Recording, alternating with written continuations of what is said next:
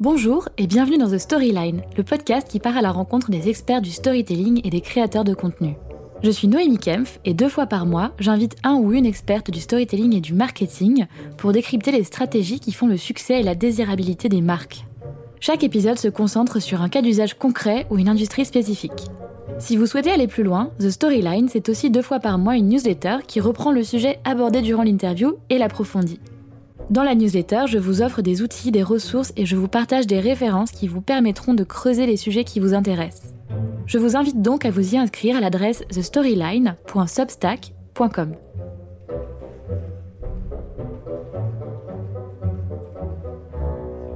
Aujourd'hui, je vous emmène dans le dark side de LinkedIn pour mettre en lumière un profil pour le moins détonnant, celui de Walter Lawadi, qui s'est fait une réputation de troll bienveillant qu'on adore lire et qui, à travers ses posts, commentaires et articles, met en lumière l'absurdité ambiante de la Startup Nation de mise sur les réseaux sociaux. Dans cet épisode, on parle des métiers de l'écriture, du statut ambigu de troll en ligne, de la fabrique à bullshit des réseaux sociaux, entre injonction à la positivité, culte du travail et floutage des lignes entre vie pro et perso. Bonne écoute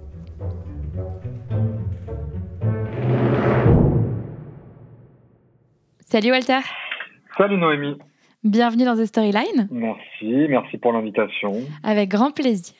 Je me fais trop rarement inviter pour que ça soit plus un plaisir, donc euh, je suis très heureux d'être là. très bien. Bah, écoute, en même temps, peut-être que tu fais un petit peu peur aux gens, on, y reviendra, euh, on y reviendra. Mais, euh, mais peut-être que c'est considéré comme un risque de t'avoir sur un talk show ou un podcast, on ne sait pas. D'ailleurs, peut-être que je prends un risque. Non. Peut-être. à voir. Eh ben, du coup, peut-être pour les auditeurs qui, et auditrices qui ne te connaissent pas, est-ce que tu veux bien commencer par nous parler un petit peu de ton parcours et puis ensuite on parlera de tes activités sur LinkedIn ah, Mon parcours, au final, il est assez, il est assez simple. J'ai eu un, j'ai eu un bac pour faire plaisir à mes parents parce que sur la fin, le lycée, ça devenait, ça devenait, très compliqué. Je pense hmm. que si ça avait duré une semaine de plus, je serais totalement passé à côté de mon bac. Je l'ai eu vraiment de justesse. Derrière, j'étais pas trop motivé pour les études secondaires, donc j'ai commencé à. Euh, je crois que je me suis inscrit en, je me suis inscrit en médecine euh, pour te dire à quel point j'étais euh, vraiment dans le, dans, dans, complètement perdu. Et, et j'ai dû arrêter, enfin j'ai arrêté les études parce que j'ai, je me suis rendu compte que j'étais perdu. Avant je savais pas, mais là je me suis rendu compte que j'étais perdu. Mes parents n'ont pas du tout apprécié que j'arrête les études à 18 ans.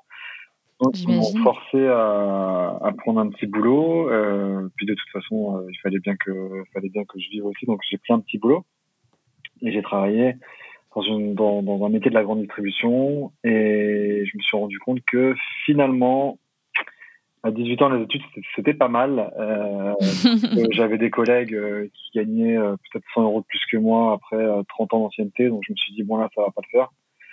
Euh, donc je me suis cassé le dos euh, dans les réserves de grands magasins, un truc comme ça, pendant 6-8 mois avant de reprendre les études et de plus réfléchir à ce que je voulais faire. Et ça m'a mené vers une, vers une fac de langue, après ça m'a mené vers une école de journalisme. Est-ce que les deux m'ont servi pour autant? Pas sûr. Euh, parce que euh, si je parle euh, quand même pas trop mal anglais et espagnol, en revanche le journalisme ça s'est arrêté très vite parce que euh, même si j'avais envie d'y faire carrière, je me suis rendu compte que ça payait pas du tout et qui moi de l'autre côté j'avais un loyer à un loyer à sortir. Donc l'un dans l'autre, en fait, des petits crochets, des petits crochets, des petits crochets, j'ai fini à faire du, du social media pour un site assez connu à l'époque qui s'appelait Minute Buzz. Mhm, bien sûr. Et voilà. Et de là, euh, de là après, en fait, euh, en fait, je savais même pas trop ce que je faisais comme métier. Euh, je me mettais derrière et je gérais un peu les réseaux sociaux, mais je savais pas que ça s'appelait du community management. Je savais même pas que c'était du social media management. Enfin, je, je connaissais vraiment pas grand chose à ça. Je suis arrivé vraiment, enfin, j'ai vu de la lumière et je suis rentré quoi. Et puis de ça, je me suis fait repérer par une ou deux agences à Paris. Et c'est comme ça que en 5-6 ans, je suis passé du social media manager qui sait écrire des, textes sympas à euh, concepteur rédacteur junior puis concepteur rédacteur un peu plus euh, un peu plus expérimenté. Donc ça fait maintenant euh, ouais 5 6 ans peut-être.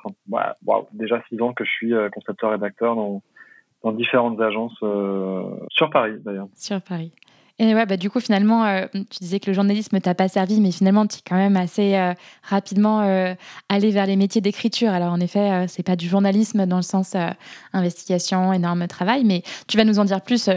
J'ai envie de te poser la question de qu'est-ce que c'est le métier de concepteur-rédacteur, mais, mais du coup, je note quand même que tu es resté dans, dans l'écriture. Non, non, mais c'est ça, en fait, je me suis rendu compte que je savais pas trop faire grand chose de ma vie, mais j'aimais bien écrire des... non, mais j'aimais bien écrire des histoires, j'aimais bien trouver un bon mot et tout, euh, faire preuve d'esprit euh, quand je pouvais. Donc, mhm. en fait, c'est ouais, je me suis guidé vers, je me suis guidé vers les choses que j'aimais faire. Et, et c'est comme ça que je suis arrivé au métier de, ouais, de concepteur-rédacteur sans passer par le, par le sérail classique. Je, je, je, mhm. sais qu'il existe des écoles qui peuvent se former à faire ça. Moi, je me suis plus formé en voyant les collègues, en, essayant, en étant dans le jus, quoi. Bah, c'est marrant parce que, bon, alors c'est petite parenthèse que j'ouvre, au final, j'ai l'impression, pour fréquenter beaucoup de content managers, de concepteurs, rédacteurs, de copywriters, que euh, les gens finissent par tomber dedans d'une manière ou d'une autre, mais sans avoir eu vraiment une formation. Euh, moi, par exemple, j'ai fait une école de commerce avec vraiment un programme très généraliste. Beaucoup de gens viennent euh, des écoles de commerce. Certains étaient ingénieurs avant, d'autres étaient psychologues. Enfin, il y a vraiment un peu de tout. Et au final, je trouve ça assez cool parce que ça ça illustre, j'imagine qu'il y a certes une question de formation, euh, mais il y a aussi une question de peut-être d'amour euh, euh, et de passion pour, enfin en tout cas, en tout cas d'intérêt pour l'écriture, le storytelling et tout. Donc j'aime bien, mm. j'aime bien l'idée que c'est accessible à tous sans, sans vraiment être conditionné à une, certain, une certaine formation initiale. Ouais, mais je pense aussi que aujourd'hui il y a tellement, enfin il y a trop de contenu, il y a trop de contenu, il y a beaucoup beaucoup plus de contenu que ce qu'on pouvait avoir il y a 10 ans, donc faut bien quelqu'un pour les écrire, faut bien quelqu'un pour les gérer, faut bien quelqu'un pour les dispatcher. C'est des métiers qui pouvaient pas exister il y a 15 ans, mais maintenant, c'est presque nécessaire d'avoir des. Euh, je crois que tu as, appris le, terme de content manager. J'ai vu des. Hmm. Quand je traîne sur LinkedIn, je vois des, je vois des intitulés de poste. Je me dis, mais attends, là, on parle de la. tu sais, je, je sais plus trop me, me truc. Me, ah ouais, me repérer. content manager, content stratégiste, content media planner, ouais, content lead, content gros hacker, je sais pas je, suis, je suis un peu, j'avoue que je suis un peu paumé, mais. Euh, mais on fait tous un peu la même chose Je crois, ouais, voilà, je crois que ça tourne autour d'un même tronc commun et que euh, dans une boîte, tu peux très bien être content manager et dans l'autre, content stratégiste. Bon, c'est un peu selon euh, le bon vouloir du mec de la RH qui intitule les postes, mais, mais ouais, aujourd'hui, en fait, on, en fait, on est dans, dans enfin, je crois qu'on est dans une, dans une industrie où où le nom des métiers change et, euh, et tu, tu, peux très bien euh, ne pas savoir le nom de ton métier euh, deux mois après l'avoir commencé. Ça change tout le temps, donc il faut se tenir un petit peu au courant. Ça, c'est un peu bizarre. Mais... Ouais. Bah après, alors ça, je pense que c'est lié au fait qu'aujourd'hui, tu, tu, tu fais un job, mais c'est plus vraiment une fiche de poste qui importe ou un, titre, mais plutôt les compétences que tu vas mettre à profit dans euh, la réalisation de ce job au quotidien et, euh, et, les objectifs euh, qui sont attendus de toi. Et du coup, c'est pour ça que tout le monde y va un petit peu de son petit, de son petit mix sur, sur l'intitulé de poste, parce qu'au final, ça veut plus rien dire d'un point de vue fiche de poste, mais plutôt d'un point de vue compétence. Et ça, ça varie tous les 2-3 ans, donc, donc ça évolue à toute vitesse. Pas sûr que ce soit une bonne chose pour autant. Ouais, bah alors ça c'est moi je, je sais pas, je suis pas j'ai pas d'opinion là-dessus, je pense que ce qui est plus difficile de juger quelqu'un sur ses euh, soft skills et euh, sur plein de compétences, sur un profil un peu euh, en T avec plein plein plein de différentes expertises que bien sûr sur une fiche de poste un peu classique, mais c'est aussi réjouissant de se dire que tu peux changer plein de fois dans ta carrière et que tu peux faire plein de, de différentes variations d'un métier en apprenant quelques nouvelles compétences. Ça, c'est cool, effectivement, l'évolution, ouais, le fait de pas pas forcément stagné. Moi, j'étais plus, euh, je disais que c'était pas forcément une bonne chose le fait qu'il n'y ait pas de, qu'il ait pas de fiche de poste, qu'il y ait une espèce de grand, de standard, ouais, qu'il y ait une espèce de grand flou comme ça, et, et au final, euh, si sur le papier ça permet d'apporter un peu plus de souplesse, euh, en vrai, c'est surtout des espèces de zones grises dans lesquelles on, on, peut vite se retrouver dans un, dans un mal-être à pas savoir ce qu'on doit faire, ce qu'on peut faire, ce qu'on sait faire. Et, euh, et là, peut-être que tu te rends compte que euh, il y a une différence entre euh, mon personnage sur LinkedIn et moi, ou peut-être mon, mm. mon, personnage aurait totalement dit le contraire. Euh, tu aurais dit qu'une fiche de poste ne doit pas exister, qu'un intitulé de poste ne doit pas exister non plus, mais, mais dans la vérité, dans la, dans, dans, la réalité, pardon, moi je trouve que c'est quand même bien de savoir imposer un peu des cadres, notamment dès, dès qu'il s'agit d'emploi. ouais, non mais je comprends. Euh, et, euh, et, je suis plutôt d'accord avec toi. C'est vrai que c'est pas facile de tracer sa propre voie c'est pas donné à tout le monde de, savoir exactement ce dont quoi on brille, etc. Mais alors, en parlant justement de cases, je ne sais pas si tu peux m'aider à résoudre ce petit sujet. Moi, personnellement, j'ai du mal à faire la différence entre concepteur, rédacteur et copywriter. Est-ce que tu peux nous en dire un peu plus sur le métier de concepteur-rédacteur Parce qu'on on en entend parler, on voit des gens sur LinkedIn qui sont concepteurs-rédacteurs, justement, entre autres. mais moi, j'ai jamais vraiment saisi concrètement en quoi ça consistait et potentiellement la différence avec tous les autres types de métiers autour de la conception, euh, la création de contenu écrit qu'on voit aujourd'hui. Disons que euh, tu peux avoir des copywriters qui se nomment copywriters et qui sont dans la vérité concepteurs-rédacteurs et tu peux avoir des concepteurs-rédacteurs qui trouvent que le mot concepteur-rédacteur fait joli et qui en réalité sont peut-être simplement des rédacteurs ou mais tu vois, ce qu'on on en revient à l'idée de, de, métiers euh, qui sont difficilement nommables qui, où, mm. il existe encore une fois une zone grise sur l'appellation des métiers. Moi, mon boulot, en tout cas, ce, ce pourquoi euh, on m'appelle ou ce dans quoi je, je travaille, c'est euh, recevoir un brief euh, le plus clair possible quand quand, quand c'est possible, c'est cool. Et euh, mm-hmm. de devoir décliner un message, des valeurs, une ambition de marque sur différents contenus. Alors ça, ça peut aller du un simple visuel, ça peut aller à la vidéo, ça peut aller à une campagne complète de pub, ça peut aller euh, à une mm. activation social média. L'idée c'est de euh, l'idée c'est de savoir euh, c'est un peu un métier de traduction en fait on traduit des toutes les marques ont des valeurs ont des messages ont un objectif à faire passer mm-hmm. et nous c'est comment et mon métier en tout cas c'est de savoir comment bien le décliner sous différents formats je trouve que ça c'est peut-être une bonne une bonne synthèse de ce que je peux faire.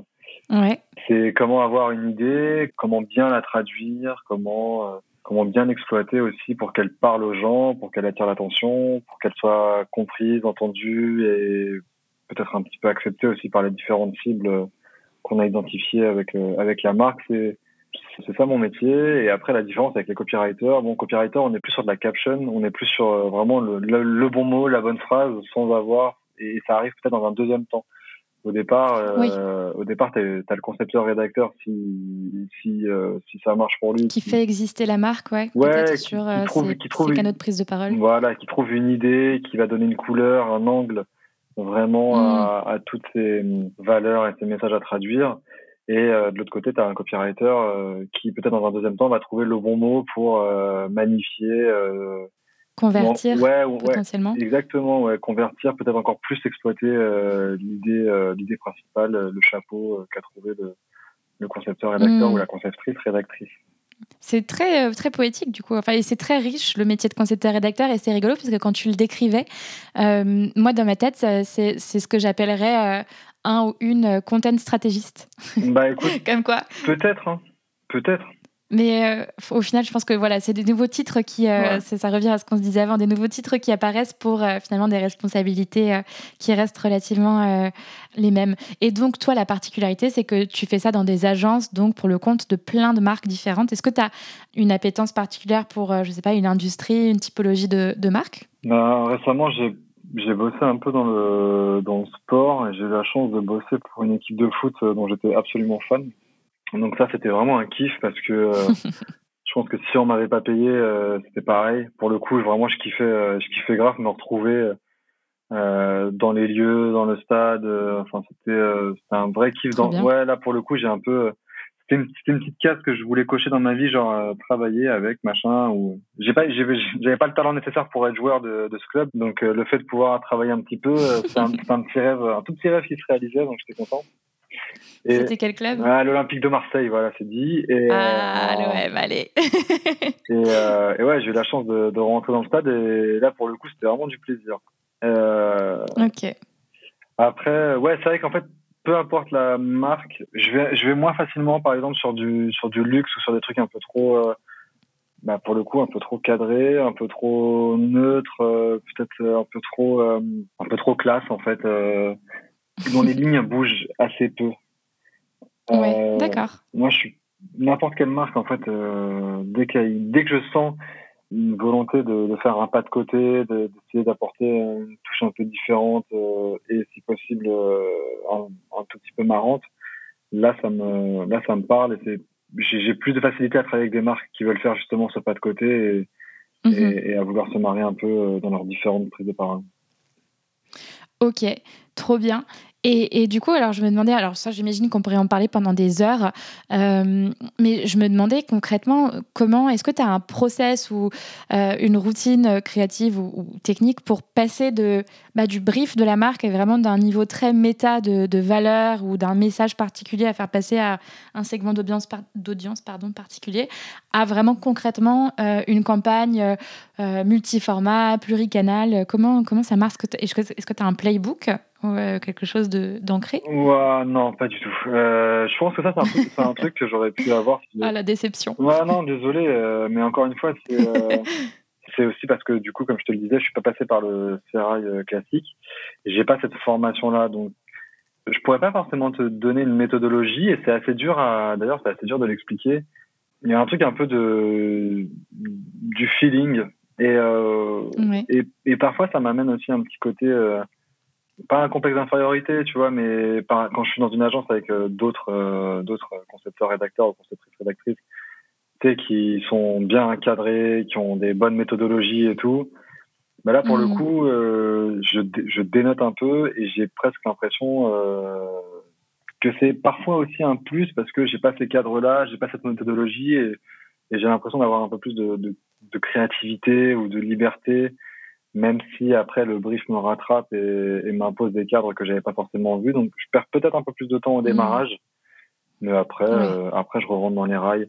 J'ai pas forcément de méthodologie. Alors pour répondre à ta question, excuse-moi parce que je divague, euh, j'ai pas forcément de, j'ai pas forcément de méthodologie, mais avec l'expérience, bien sûr, euh, depuis 5-6 ans, euh, déjà j'essaye de bien comprendre les briefs. Euh, c'est parfois l'erreur que je faisais avant, c'est-à-dire que je chopais un ou deux points du brief que j'avais estimé essentiels et je me, je me concentrais là-dessus. Et, mmh. euh, et, à l'étape 4, 5, 6 de, du projet de conception rédaction, je me rendais compte que j'étais passé à côté de là les trucs. Donc maintenant, je prends plus le temps de bien digérer, bien comprendre. En fait, je, déjà, je, prends un peu plus de temps, ce que je faisais pas forcément au début, où je voulais aller directement vers l'idée que j'avais eue la première. Ouais. Je pense que ma méthodologie, c'est juste de savoir bien digérer la demande du client, bien la comprendre, parce que des, parfois, tu as des demandes aussi qui ne sont pas écrites. Euh, qui ne se mm. disent pas. Il y a un truc un peu tacite comme ça de euh, voilà ce que je te propose, mais en fait, j'aimerais bien quelque chose d'autre. Et, euh, et, je pense que le plus tu passes de temps à, dans la première étape de digestion, le moins t'en perds sur les étapes vraiment de création pure. D'exécution. Ouais, ok, je comprends.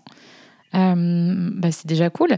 Mais c'est vrai que c'est marrant, je trouve que les gens créatifs de base, mais que ce soit ceux qui ont une formation ou non, je pense qu'on a beaucoup de mal à. On fait des choses inconsciemment ou on, a des approches euh, d'un problème ou d'un sujet ou d'un enjeu euh, de manière un peu inconsciente. Mais c'est super dur de de matérialiser ça mm. sous forme, euh, sous forme d'un apprentissage concret et, et, frameworkisé, entre guillemets, théorisé. Nos amis américains sont très bons pour faire ça, mais nous, en France, j'ai l'impression que on reste vachement dans l'intuitif ou en tout cas, on, est moins euh, euh, appétant à, mettre des cadres et des méthodologies sur les choses qu'on fait de manière assez systématique. Mais bon, ça, c'est un autre sujet. Ouais, bah, quand tu dis nos amis, nos amis américains, moi, je connais pas, mais... Mais oui, je, je crois hein, qu'ils ont un vrai respect de la créativité. Ou, je pense que ça t'est arrivé et ça arrivé aussi à beaucoup de collègues, je pense euh, qu'on a, c'est que euh, au bout d'un moment, le créatif, euh, il est bien mignon, mais il va falloir commencer à être rentable, quoi. Et là, je pense que là-bas, il y a plus ce délire de de laisser les gens aller jusqu'au bout de leur idée. Et en fait, tu prends un créatif parce que c'est un créatif. Ici, tu prends un créatif parfois pour faire, mmh. enfin, parfois tu prends un peu un créatif pour faire joli dans certaines agences et au final, tu te retrouves à exécuter vraiment euh, ce que le client veut et tu n'apportes pas forcément de plus-value euh, à ta boîte. C'est peut-être archi cliché sur les États-Unis et archi cliché sur la France, ce que je viens de dire. Je m'en excuse. Mais c'est pas grave, on a, besoin de mettre des clichés pour comprendre le monde et pour y donner du sens. C'est vrai, c'est vrai. Euh, mais du coup, ça nous amène à la création de ton personnage sur les réseaux, après donc toutes ces années en agence. qui est Walter Lawadi sur, euh, sur LinkedIn. Euh, Comment et quand est-il né? euh, Il est né, je crois, début 2018. Ouais. En fait, je sortais d'un long arrêt maladie qui n'était pas pour burn-out, comme une personne sur deux dans les agences de Paris. Hmm. Et c'était pas pour burn-out, mais je suis rentré, j'étais, j'ai repris le boulot et j'étais pas forcément en forme physique et je me connecte à LinkedIn et je vois un mec qui poste un, un message qui m'a qui, m'a démarré mais dans le mauvais sens du terme et ça m'a mis un seum incroyable de voir ça. C'était un mec qui t'expliquait euh, j'aurais pu je sais même plus de quoi il s'agissait mais c'était les leçons de vie euh, toutes faites de euh, j'ai marché ouais ce matin une tuile m'est tombée sur la tête mais au final je me suis rendu compte que la vie avait plus de valeur. Enfin c'est ce genre de truc tout naze où un, une mauvaise expérience te fait en fait te donne en fait une leçon sur la vie et, ça m'a mis un somme de dingue parce que ça commençait à faire quelques fois j'envoyais j'envoyais et je trouvais ça absolument euh, infect de se mettre en valeur comme ça, de magnifier euh, toutes les tuiles parce que de magnifier tous ces problèmes, tous ces petits problèmes de la vie qui sont peut-être cool pour toi mais qui sont quand même chiants dans la réalité pour 99% euh, des gens.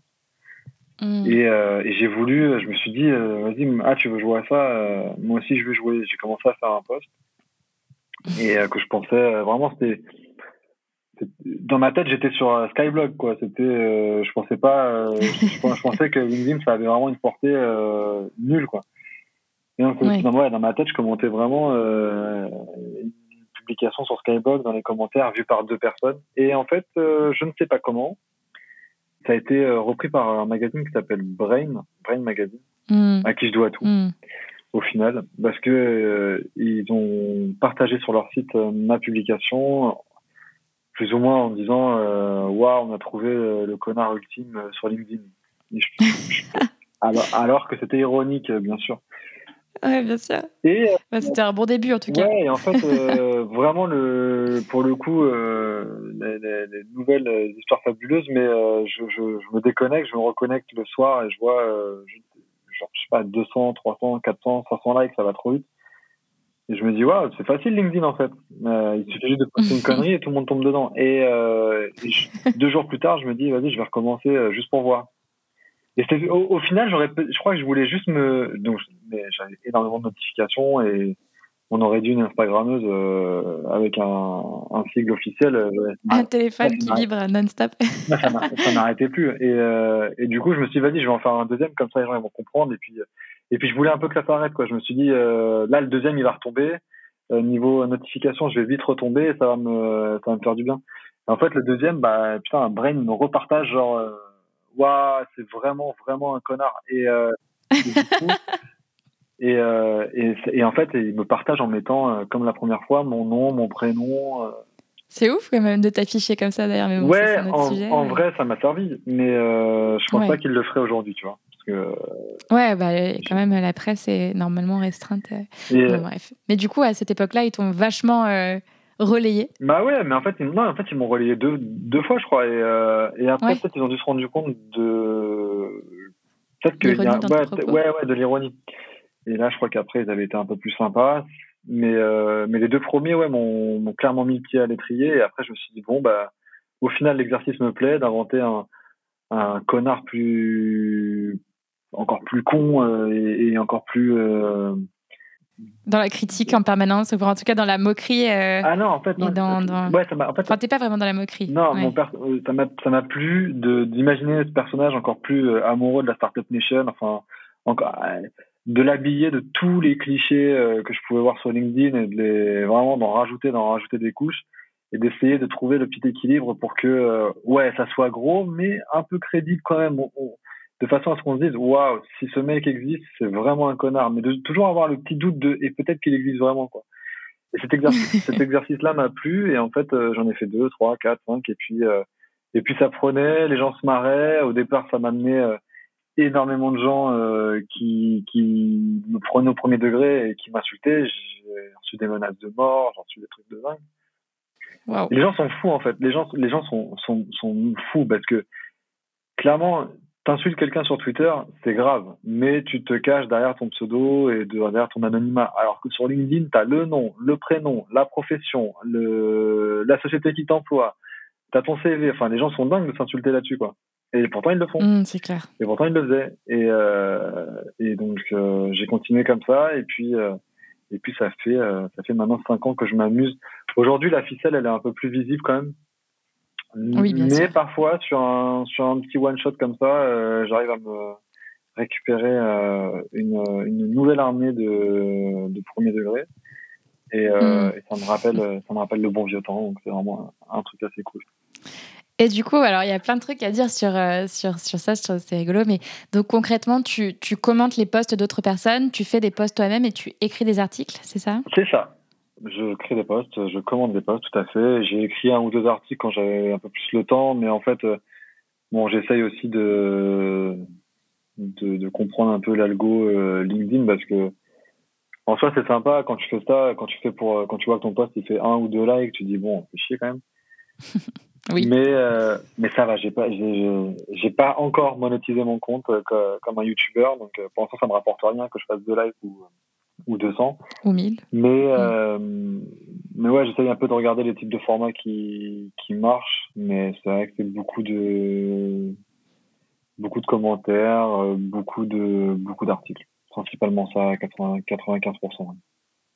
Et du coup, dans tes commentaires, euh, parce que moi j'ai souvent vu tes commentaires justement sur des posts un peu inspirationnels, tu vas un peu surenchérir par rapport aux propos de la personne euh, pour peut-être un petit peu mettre en lumière l'absurdité parfois des propos initiaux. Ouais, c'est ça.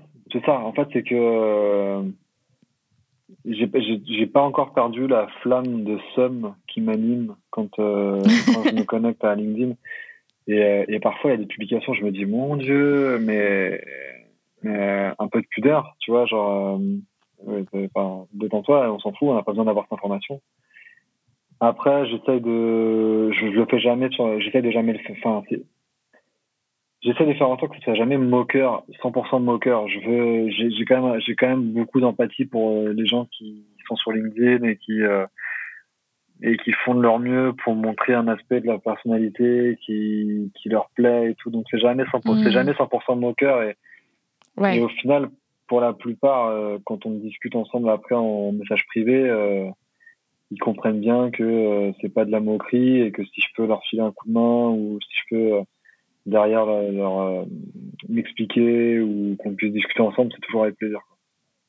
Ouais, bien sûr. Et est-ce que tu te considérerais quand même comme un peut-être un troll de la startup nation sur LinkedIn? C'est comme, comme ça c'est comme ça que c'est comme ça qu'on me présente. Ouais. Après, euh, troll. Euh, c'est connoté plutôt négativement, mais en réalité. En euh, vrai, ce que je fais, c'est, je veux pas te mentir, je suis pas non plus l'abbé Pierre. Ce que je fais sur LinkedIn, c'est que j'envoie des cartouches quand ça me saoule et puis et puis après je, je me déconnecte. du trolling, quoi. Ouais, en vrai, c'est du trolling, mais je je suis pas sûr de maîtriser complètement ce que veut dire le troll aujourd'hui. Est-ce que le troll, c'est vraiment quelqu'un qui va vouloir juste faire un bon mot ou est-ce que c'est quelqu'un qui va vraiment vouloir nuire? Et dans ce cas-là je veux bien m'en détacher quoi. Oui, je pense pas je, pense pas avoir coulé le business de qui que ce soit. Je pense pas avoir euh, foutu des gens en dépression. Euh, je pense pas comme comme ce qu'on peut voir euh, sur d'autres réseaux tu vois. Donc je pense pas être un troll trop agressif. En revanche mettre la en, revanche mettre la lumière sur des sur des clichés ou sur des trucs ou qu'au final j'aimerais gentiment combattre ouais, hmm. ça, je suis, ça, je veux bien. Quoi. Et du coup, aujourd'hui, est-ce que, enfin, qu'est-ce que tu vois sur les, c'est quoi ton constat sur les réseaux sociaux? Est-ce que, est-ce que, comme certains le disent ou certains le, le pressentent, il y a de plus en plus de bullshit Pourquoi est-ce que, euh, pourquoi est-ce que les gens euh, parlent autant et de plus en plus de sujets qui mélangent le pro et le perso? Enfin, qu'est-ce qui, qu'est-ce qui, qu'est-ce qui se passe sur les réseaux sociaux? Waouh, euh, je suis pas sûr de Question très vaste. Alors, David... De ton point de vue, en tout cas. Écoutez-moi, David Pujadas. Euh, non, euh, je, je, bon, de mon point de vue, euh, aussi, euh, aussi humble qu'il est, je pense que toutes les, tous les réseaux sociaux commencent à, à, se diriger un peu vers une espèce de, de, de tronc commun où, où, on publie vachement de, de, bah, forcément de photos pour valoriser, pour se mettre en avant je vois, je vois, ah, je vois beaucoup de, de similarités, par exemple, aujourd'hui entre LinkedIn et, et Instagram. Hmm. Euh, il y a des photos qui sont super travaillées, où on essaie vraiment de se mettre en avant en mode beau gosse. Derrière, on, est, on, cherche à jouer l'inspirationnel, c'est un peu n'importe quoi. Et, et, et aujourd'hui, pour parler de LinkedIn, parce que je connais, je suis pas sûr de connaître trois ou quatre personnes dans tout mon entourage qui a déjà trouvé du travail sur LinkedIn alors que c'était la base du truc. Mm. Aujourd'hui, on vient là pour, euh, je sais même pas pourquoi, pour se montrer en fait. Euh, pour développer son réseau quand même un peu. Il y a beaucoup de gens qui vont sur LinkedIn, à mon sens, en tout cas moi l'usage euh, l'usage que j'en fais, pardon. Pour The Storyline, typiquement, ça va être pour faire connaître le podcast, pour euh, atteindre une audience plus large. Ça peut être pour euh, trouver des prospects pour vendre. c'est un extrêmement bon outil pour vendre, mais en effet, peut-être pas forcément pour se vendre soi. Enfin, ça dépend des gens. Il faut maîtriser les codes, j'imagine. Mais, mais je vois ce que tu veux dire, ouais. Non, je suis pas. Ouais, ouais, c'est ça. C'est. Aujourd'hui, je pense que le, vrai réseau, tu l'as dans, tu l'as pas forcément par. Je pense que le vrai réseau pour se pour se vendre, pour trouver du job, tu l'as pas forcément par LinkedIn, tu l'as dans la vraie vie avec un collègue avec lequel tu t'entends bien, qui est parti dans une autre agence, lui peut te conseiller, il peut parler de mm. toi, les vrais contacts que tu fais en bossant, d'un mec qui a aimé ce que tu as fait, qui t'en parle à quelqu'un d'autre. Après sur LinkedIn, euh, peut-être que je détruis, euh, enfin peut-être que je suis à côté, mais j'ai jamais vu quelqu'un euh, qui a conseillé un autre parce qu'il avait liké le bon poste ou parce qu'il avait partagé euh, de la bonne publication. Il y a, Aujourd'hui, je pense vraiment que c'est devenu ouais, une espèce de, de, monstre hybride entre Instagram et Facebook où on parle de, de, de n'importe quoi. Euh, on parle du fait qu'on a fini le semi-marathon en moins de 4 heures et qu'on s'en fout. bah, trouve, ce que je trouve assez intéressant, c'est que LinkedIn, qui avait commencé comme un réseau très pro sur lequel du coup tu allais mettre ton CV un petit peu c'était ton CV en ligne quoi euh, c'est enfin avance de plus en plus vers un média un peu plus intégré euh, avec euh, des, des euh, une équipe éditoriale qui va featurer des sujets tous les jours mmh. avec des gens qui vont aussi partager en effet leur quotidien la naissance de leur enfant leur dernière performance athlétique et donc du coup on, on va dans le domaine du, du, lifestyle alors que sur Instagram on était parti à la base sur du très inspiré c'était que des très belles photos, tu devais faire un feed parfait. Euh, et maintenant, euh, c'est un endroit sur lequel il va y avoir de l'activisme politique, féministe, etc. Euh, mais aussi beaucoup de, beaucoup de sujets professionnels, de, développement personnel, etc., de coaching. Et au final, je ne sais pas si, si, si, si j'ai raison, mais mon intuition, c'est surtout que tous les réseaux essayent de maximiser l'engagement de leurs utilisateurs. Et à ce titre, ils vont élargir la portée et euh, la finalité euh, de la connexion sur euh, tel ou tel réseau. Et donc, du coup, sur, sur, sur LinkedIn, tu vas faire du pro, mais aussi un peu du pro slash perso. J'ai l'impression que c'est un peu ça. Oui, je, rejoins ton, je rejoins ton constat, c'est ça. Mais c'est un peu triste parce qu'au final, tu te retrouves avec des gens qui, à la base, étaient là pour vraiment trouver du job ou en proposer. Et aujourd'hui, s'ils postent pas la photo de une photo à côté du cercueil de leur grand-mère pendant l'enterrement, euh, bah ils ont pas de like, donc du coup ils ont pas de portée, donc du coup ils ont pas de job. Ça devient un peu, euh, ça devient un peu compliqué. Je vois aussi un espèce, je vois un espèce de, de, vortex aussi de TikTok. Euh, enfin, TikTok c'est trop cool parce que là on arrive, je crois, à la quintessence de ce que les réseaux sociaux peuvent proposer à savoir euh, passer une heure et demie sur une appli et ne rien, enfin ne rien retenir quoi, ne rien, ne rien. Mm. Mais c'est trop bien. Enfin, je trouve ça génial. Ça, ça en dit beaucoup sur. Euh, j'adore TikTok. Ça en dit beaucoup sur ce qu'on est, sur ce qu'on. Enfin, on n'a jamais autant proposé de contenu. Euh, les gens n'ont jamais autant proposé de contenu. On n'en a jamais autant vu et on n'a jamais autant rien retenu de ce qu'on a vu et ce qu'on a proposé. C'est, ça en dit beaucoup, je pense, sur l'être humain et sur ce qu'on en fait des réseaux sociaux. Et en fait, je trouve que triste constat. Ouais, et je trouve mais, que, euh, mais plutôt réaliste. Je trouve que la façon dont Instagram se comporte euh, en termes de avec leurs réels, leurs, vidéos. Maintenant, il y a même un feed complètement pompé sur sur TikTok. En fait, Instagram va vers TikTok et LinkedIn peut-être va vers Instagram. Il y a une espèce de vortex TikTok. non, mais je trouve que TikTok aspire un peu de tout. Clair. Euh, J'ai vu même, bah, je vois même des mecs sur TikTok qui donnent des conseils pro, euh, qui donnent des, et c'est super intéressant euh, de euh, comment bien gérer une feuille Excel, comment comment savoir maîtriser Excel et tout, c'est super intéressant.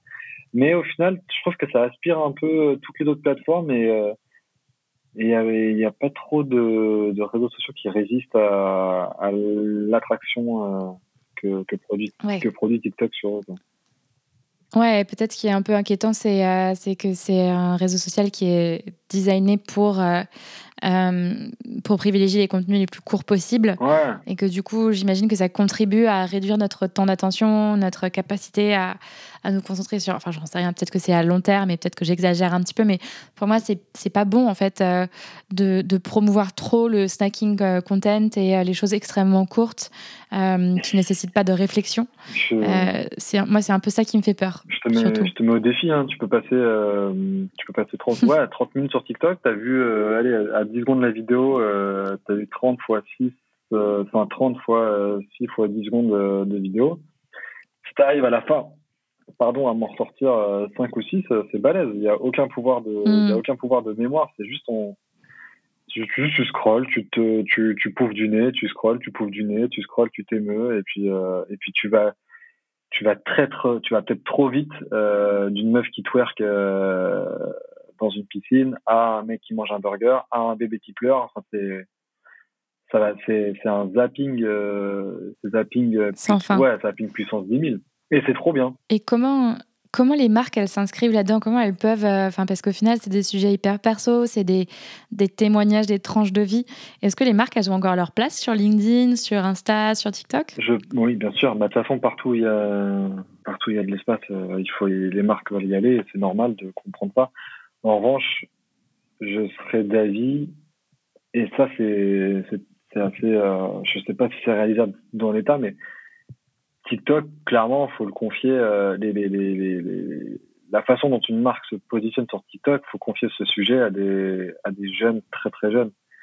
Même si et mhm. là peut-être les accompagner d'un mec un peu plus euh, calé euh, dans la création qui eux peut les cadrer. Mais c'est super gênant de voir une marque qui fait un TikTok et qui arrive pas quoi. ouais, c'est un peu malaise TV. Ouais, clairement. Et j'en veux. Et j'ai bossé dans la grande distribution, donc je peux en parler. Mais euh, de plus en plus, euh, on demande aux, mecs qui, aux magasiniers, euh, de faire des TikTok pour pour reprendre une traîne, tout ça pour dire que au carrefour de de Vaux-en-Velin, tout se passe bien. Alors qu'on s'en fout quoi, on s'en fout. Mais mais c'est ça qui est le problème. Ça, ouais, pour moi, le, il faudrait, il faudrait clairement donner, enfin, faire confiance aux, gens qui l'utilisent et leur demander ce qu'ils veulent euh, vraiment comme contenu sur cette plateforme. Parce que, mm. euh, ouais, c'est trop gênant. Mais on est, je pense qu'on est encore dans les, dans les premières années de TikTok en Europe, donc ça va un petit peu s'affiner, mais pour l'instant, ouais, c'est, pour l'instant, il y a des gens qui, qui sont très très malaisants. Et c'est génial aussi, parce que je crois qu'il y a, je crois que le TikTok, c'est un des trucs les moins segmentants, en fait. On retrouve autant de gens, comme je te disais, on retrouve de tout, en fait. Euh, donc, euh, donc c'est, c'est trop bien parce que je trouve que c'est le réseau social qui traduit le plus euh, l'humanité au temps Oui, après, ce qu'on, ce qu'on en voit, pas forcément réjouissant. Mais pour revenir du coup à, LinkedIn, est-ce que tu penses que toi, tes actions de trolling, entre guillemets, de trolling bienveillant, elles contribuent à peut-être faire prendre conscience à, parfois aux gens euh, que, qu'on va trop loin dans euh, le copywriting inspirationnel et euh, la fabrique à, à post un peu bullshit ou qu'est-ce que tu en penses Non, je pense pas du tout. Non, non, parce que non, je, je, pense pas parce que plus je poste, plus j'en vois. Donc c'est que ça marche. C'est que si c'était ça le but, ça marche pas.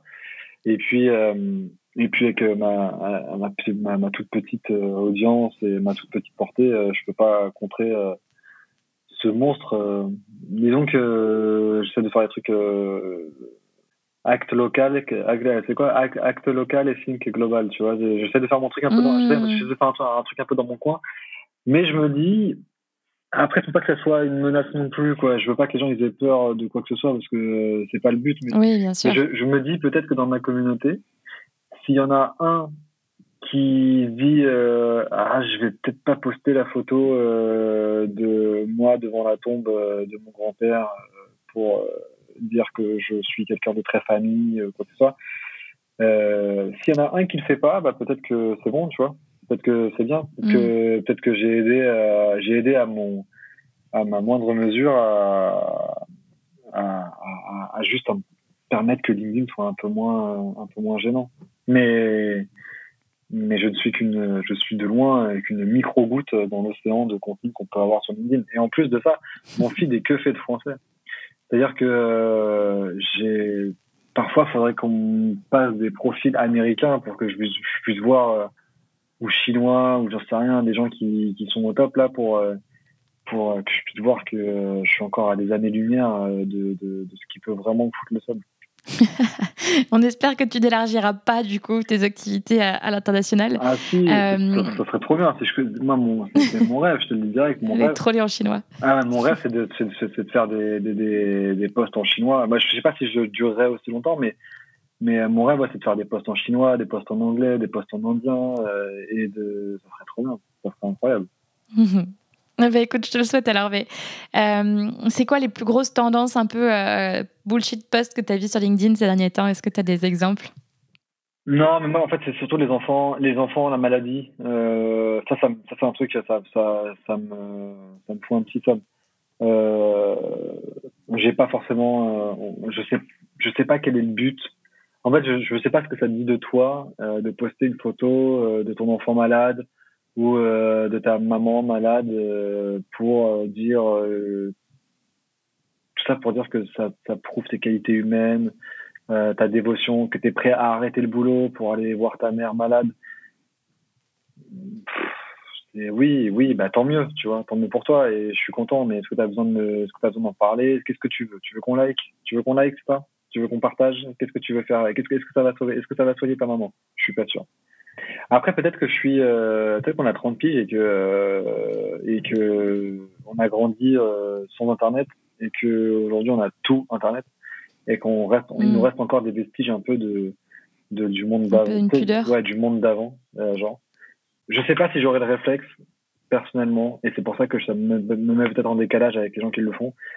Mais je me vois pas euh, poster, tu sais, prendre le temps de prendre une photo de moi à l'hôpital avec, euh, avec un membre de ma famille, de la mettre sur LinkedIn, mm. de trouver un texte, de travailler mon texte, de le poster, de commenter. Je suis pas sûr encore d'en arriver là. Peut-être qu'un jour je le ferai parce que tout sera réseaux sociaux et, et, que ça sera la norme. Pour l'instant, ça me dévecte encore un peu les gens qui font ça. Donc il y a, ouais. il y a ça et, et ouais, c'est vraiment en fait la ouvrir la porte du perso. Pourquoi pas? Euh, ouvrir la porte, les fenêtres, euh, la baie vitrée, laisser les gens venir chez soi, dormir dans son pieu, non, ça, pas encore, tu vois. ouais, je comprends. Mais c'est intéressant, je me, suis, je me suis longuement posé la question. Et je, je pense que peut-être pour certains, il y a, y a, moins de pudeur et il y a ce besoin de, se sentir peut-être. Enfin, il y, a bien sûr euh, la, la, reward sociale d'avoir des likes et de l'engagement et des commentaires sur ton post. Et peut-être que derrière ça, il y a l'envie d'être un peu moins seul ce qui est un peu, un peu triste de te dire que tu vas plutôt te reposer sur un réseau social que sur ton réseau proche. Mais je pense qu'il y, y a, de ça un peu euh, quand on va dans le côté euh, vraiment peut-être inconscient ou un peu profond. Euh, après, moi, le, le, truc qui me dérange le plus, c'est peut-être même pas forcément où est-ce que tu mets la, la, limite ou pas, parce que je pense que cette limite, elle varie vraiment en fonction des gens et de leur perception, de leur situation, de, de leur rapport à la vie et tout. C'est plutôt que ça crée une espèce d'injonction à la positivité à tout moment parce que tout le monde n'a pas la même manière de traverser une épreuve, que ce soit de santé, euh, de perte d'un job, d'un proche et tout. Et moi, ce qui, ce qui m'agace, c'est de me dire qu'aujourd'hui, tu vois sur LinkedIn tous ces gens qui, qui vivent ces moments durs et tout, et qui les transforment en, euh, en, capacité d'apprentissage, euh, en, en, en, trampoline pour rebondir plus haut et tout. Et il y a toujours cette injonction à, OK, il se passe des trucs vraiment pas cool dans ma vie, mais en fait, comment est-ce que je peux capitaliser dessus pour transformer ça en opportunité ou en source de positif. Et ça, pour le coup, je suis fondamentalement opposée à ça et je trouve que c'est vraiment le truc toxique des réseaux sociaux. Bien sûr, il y a aucun, il y a, peut-être, euh, non, je, je connais pas de réseaux sociaux qui te, qui t'encouragent à mettre les moments de ta vie où c'est la merde, mais ça devrait peut-être exister. Au final, ça serait pas mal, un espèce de contre Instagram ou contre, surtout contre LinkedIn en ce moment. Et encore, il y a deux choses. La première, c'est que les gens archi heureux, pas m'insupporte, mais les gens archi heureux me font peur en fait. Je me dis ouais, il y a quelque chose de pas, il y a quelque chose de pas clair. C'est pas possible. C'est pas possible d'être aussi heureux, de voir la vie toujours euh, du bon côté. Il doit y avoir un truc qui cache et le jour où ça, le, jour où ça pète, ça va faire mal. Donc les gens archi heureux pour moi sont suspects. Et euh, et de deux. Euh, Très français comme remarque. non mais mais, même, mais je suis d'accord avec toi. même les Américains archi heureux sont archi. Enfin, même les, Américains, les Anglo-Saxons, là, toujours euh, Yeah, man, so happy to meet you. Mais qu'est-ce que ça veut dire? T'es tellement heureux fan de me rencontrer, genre, il n'y avait rien. Enfin, c'est pas. là, là, le fait de me serrer la main, tu rentres dans le top 10 de tes kiffs de toute ta vie, c'est pas possible. Un peu de. Tu sais, faut, faut relativiser. Et, euh, et euh, donc, les gens archi heureux, pour moi, sont suspects. Et de deux, de plus en plus, tu as une espèce de tendance euh, à justement parler des choses qui vont pas. Donc, tu as plus en plus de gens qui te, qui te disent, euh, qui mettent en avant, euh, qui mettent en avant, bah, ça a commencé par le, body, le body positivisme, je crois, où il mm. fallait mettre en avant ses défauts, entre guillemets, c'est loin d'en être, ses défauts physiques, il fallait les mettre sur Instagram. Puis aujourd'hui, on va parler de sa dépression sur LinkedIn. Enfin, il y a une espèce de manque de, une espèce de manque de pudeur. Quand, en fait, comme tout, c'est-à-dire que quand c'est bien fait, quand tu l'authenticité des gens, ça, ça trompe pas. Je veux dire, quelqu'un qui te qui, te parle vraiment de sa dépression et qui trouve les mots justes parce qu'ils sont sincères, c'est cool et à la limite c'est nécessaire. Mais ce qui va pas, c'est les 150 messages derrière, euh, enfin les 150 autres publications de gens qui vont euh, te parler de leur dépression, euh, mais derrière pour te dire qu'aujourd'hui ça va beaucoup mieux et que je suis toujours à, la mmh. recherche d'un job. Il y a un côté un peu, euh, je sais pas, ouais, un peu pathos. Euh, oui, mais c'est ce côté injonction à tout transformer en source de positif. Quoi. Et du coup, tu n'as pas le droit d'être malheureux, tu n'as pas le droit, euh, pas le droit d'aller mal. Et je suis d'accord avec toi. Et d'ailleurs, c'est pour ça que les métiers de happiness manager qui sont nés dans, qui sont nés là, il y a, il y a peut-être il y a 5 ans que ça a commencé, les happiness managers. Je sais plus si on existe trop. Mais cette période, mon Dieu, c'était. Ah ouais, il en existe. T'en as une, c'est ça ah, Si, mais c'est juste qu'ils ont peut-être changé de titre sur LinkedIn. Ah ouais, ouais, ouais c'est peut-être ça. C'est peut-être euh, Smile, Smile Stratégiste ou je sais pas quoi. et, euh, et ça, ça, ça, à mon avis, euh, ouais, dans, dans, dans 10-20 ans, on se dira, mais comment on a pu laisser passer ça quoi Genre, en fait, on, être heureux, c'était plus une, une conséquence d'un de bons moments ou quoi que ce soit, c'était devenu un objectif, ce qui n'a aucun sens, je mm. crois. Autant tu peux quantifier le fait de faire euh, tant de K euros à l'année ou quoi que ce soit, autant euh, l'objectif d'être heureux, ça, je, je pense que c'est trop aléatoire et ça dépend trop de choses euh, que tu peux pas maîtriser. Ouais. Non, mais je suis d'accord avec toi. L'idée d'happiness manager, en plus, évidemment, comme on l'a vu, au final, pour beaucoup d'entreprises françaises, même dans le monde, le bonheur, ça se résumait donc à un baby-foot et des croissants de lundi et derrière, euh, et derrière, euh, ouais, non, être, être pas heureux en entreprise, ça devenait, euh, ça devenait limite problématique. Donc, ouais. Donc c'était. C'est un peu, un peu abusif. Ouais, complètement, complètement. Le, le c'est comme c'est pour rebondir sur ce que tu dis, quoi, que le le bonheur absolu, le bonheur, la recherche du bonheur quantifié et tout, c'était tout transformer en positif, ça devenait, en fait, ça devient mm. super anxiogène, quand je, je crois. Et du coup, c'est vrai que des réseaux sociaux comme LinkedIn, pour reboucler la boucle un petit peu, euh, euh, ont vraiment contribué à, encourager cette philosophie euh, et ces nouvelles normes professionnelles et de, de, mode de vie. Quoi. Est-ce que pour, euh, pour peut-être, je vois que l'heure tourne, mais pour conclure euh, potentiellement l'épisode, parce qu'il y avait déjà pas mal de choses, on est un peu dévié quand même du sujet du, du marketing et de la création et tout. je suis vraiment contente qu'on ait abordé tous ces sujets parce que c'est important. On n'en parle pas trop et euh, je trouve que tout le monde est un petit peu. Enfin, on a tendance à se s'empresser de suivre le flow, la tendance, les posts qui marchent et tout, sans vraiment questionner la pertinence du truc et ce que ça enclenche en fait est ce que ça, ce que ça implique euh, de manière plus globale. Donc merci déjà pour tout ça. et, euh, et peut-être ma question c'est c'est quoi la suite pour euh, Walter Lawaudi, que ce soit en ligne ou offline? Alors offline, bah du coup si je t'en parlais, j'irais grave en contradiction de, de ce que, tout ce que je viens de dire depuis une heure, à savoir la pudeur, l'intimité et tout. Donc offline, écoute, ça va très bien. Je, je, je, prévois un un, bon petit voyage à l'étranger là qui me fait bien plaisir. Donc voilà, voilà à court terme euh, ce qui, ce qui va me plaire. Et, euh, et, et c'était quoi, ah, c'est quoi le contraire de offline, online? Eh ben online. Euh, online. Heureusement que je t'ai dit en début que je parlais plutôt bien anglais et espagnol. donc online, eh bien écoute, j'ai eu la chance dans ma petite communauté d'avoir une éditrice que je salue, Katia, si tu m'écoutes. Et Katia commentait partageait quelques-uns de mes posts.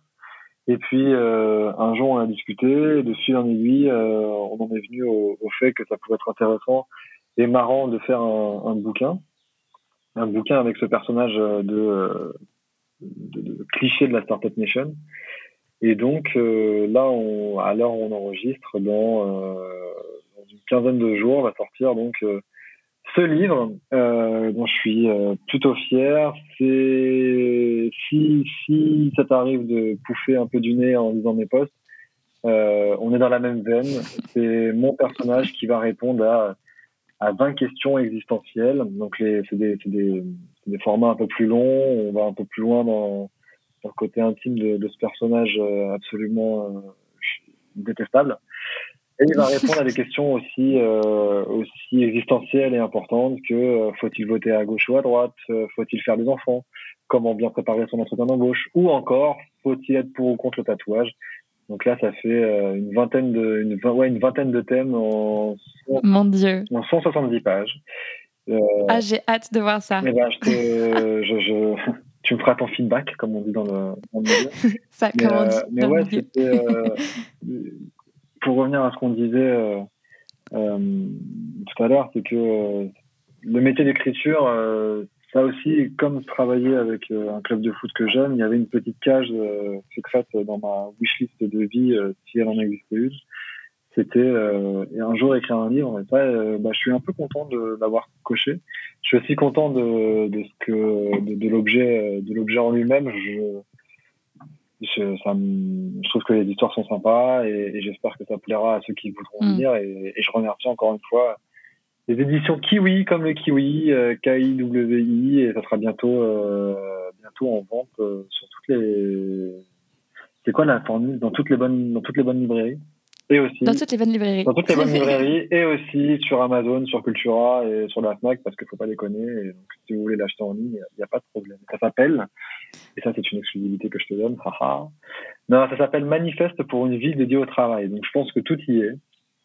Je pense que tout y est dans ce titre. Euh, une vie dédiée au travail, c'est complètement euh, ce que euh, LinkedIn euh, te demande de proposer et de, et de partager sur, sa plateforme. Donc, euh, je trouve que tout est dans le titre. Bah écoute, euh, j'ai envie de te dire félicitations. Ça mérite peut-être un petit post LinkedIn, justement. Attends, tu sais que euh, oui, oui, oui, oui. Parce que là, du coup, quand tu... oui, non, mais oui, c'est clair qu'il va y en avoir, il va y en avoir deux, trois. L'idée, c'est quand même que ça tombe entre les mains de personnes qui veulent le lire, donc autant, autant en parler sur les, sur les réseaux et notamment sur LinkedIn, bien sûr. Et sur TikTok, évidemment, puisque tout, tout, doit, ah. tout doit être sur TikTok. Donc, il y aura... tout, tout arrive dans le vortex. Tout, Très bien. Tout, bah, tout finit sur TikTok. je note. Moi, j'y suis pas encore, mais je sais qu'il faudra un jour que j'y aille. Hmm. En tout cas, euh, bah, un grand merci pour, pour ce moment. Euh, l'heure a tourné tellement vite, je me suis même pas rendu compte euh, que ça faisait déjà plus de 50 minutes qu'on enregistrait. Comme quoi, quand on s'amuse et qu'on critique l'humanité et les réseaux sociaux. Ah, mais ça, c'est. Assis-toi autour d'une table, commence à critiquer quelqu'un et puis euh, tu vois, c'est sûr que tu vois pas leur passer. Alors, si tu, commences à en critiquer, tu commences à en critiquer 500 millions ou je sais pas combien de personnes qui sont sur LinkedIn, ça prend du temps.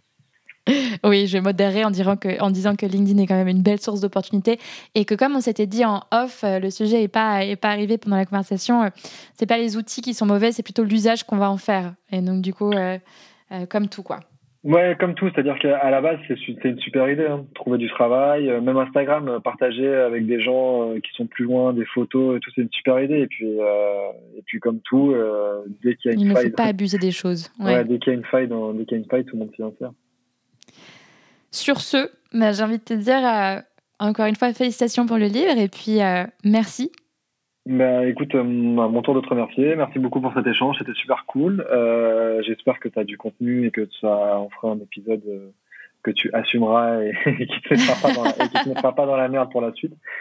Et, euh, oh, et puis je te, dis, euh, je te dis à très bientôt. J'étais moi-même auditeur des podcasts, donc je, continuerai, je continuerai de le faire. Génial. Bah, merci beaucoup. À très vite, Walter. À très vite. Salut. Alors, que pensez-vous de l'approche de Walter? Je vous l'accorde, cet épisode était un peu particulier. On a moins parlé de marketing et plus de l'envers des réseaux sociaux. Mais à mon sens, c'est aujourd'hui vraiment important de ne pas uniquement parler des moyens, comme le marketing, la com, la communauté. Il faut aussi qu'on discute du sujet de la fin. Quelle est la finalité de tous ces actes, de toutes ces choses qu'on fait au quotidien? Comment est-ce que le marketing et les réseaux sociaux influencent nos vies, notre perception du succès, du bonheur? Walter fait partie des gens qui, consciemment ou non, tirent la sonnette d'alarme sur les débordements de la doctrine de la Startup Nation, qui a graduellement imposé un culte de la productivité, de la positivité perpétuelle. Et du coup, à travers cet épisode, je voulais juste ouvrir un dialogue et une réflexion sur le fait que vous n'êtes pas obligé de céder à toutes ces injonctions, ou que du moins, vous pouvez être conscient qu'elles ne représentent plus la réalité. C'est tout pour moi aujourd'hui et je vous dis à très vite sur The Storyline.